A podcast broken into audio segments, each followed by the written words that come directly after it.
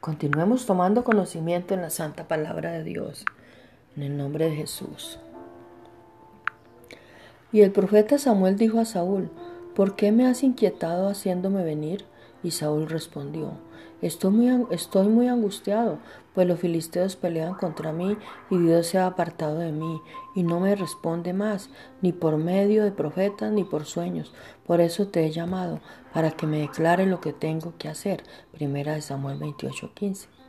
Era más que obvio el por qué Dios le había dejado de hablar a Saúl.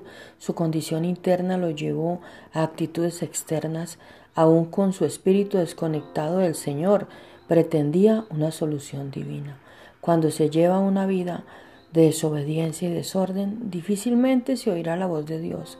El profeta debe ser el último recurso a buscar para que Dios nos hable. Primero está la Biblia y después la oración. Un verdadero profeta no te conecta a una casa, a una relación, a la prosperidad.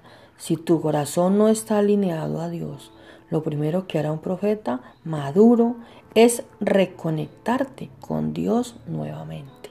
En el nombre de Jesús.